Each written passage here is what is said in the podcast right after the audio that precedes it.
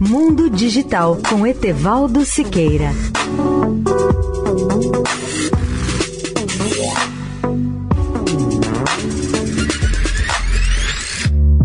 Olá, ouvintes da Eldorado. Os Estados Unidos recuperaram a liderança de velocidade em computação com um novo e poderoso supercomputador no Tennessee.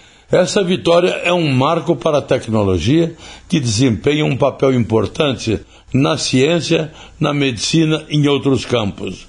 A supermáquina tem o nome de Frontier e está instalada no Oak Ridge National Laboratory. No dia 20 de maio, foi considerada a primeira a demonstrar o desempenho de um quintilhão de operações por segundo, ou seja, um bilhão de bilhões de cálculos em um conjunto de testes padrão utilizados para classificar supercomputadores.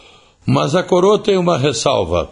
Alguns especialistas acreditam que o Frontier foi derrotado na corrida de velocidade ESA escala por dois sistemas na China.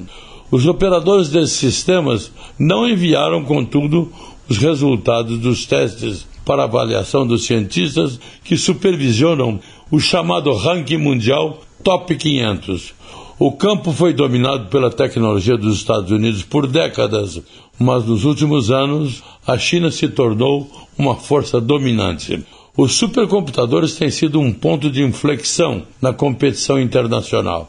As máquinas do tamanho de uma sala foram construídas para decifrar códigos e projetar armas, mas agora desempenham também papéis importantes no desenvolvimento de vacinas, de testes de projetos de carro e modelagens de mudanças climáticas. Leia o artigo sobre o tema no portal mundodigital.net.br. Etevaldo Siqueira, especial para a Rádio Eldorado.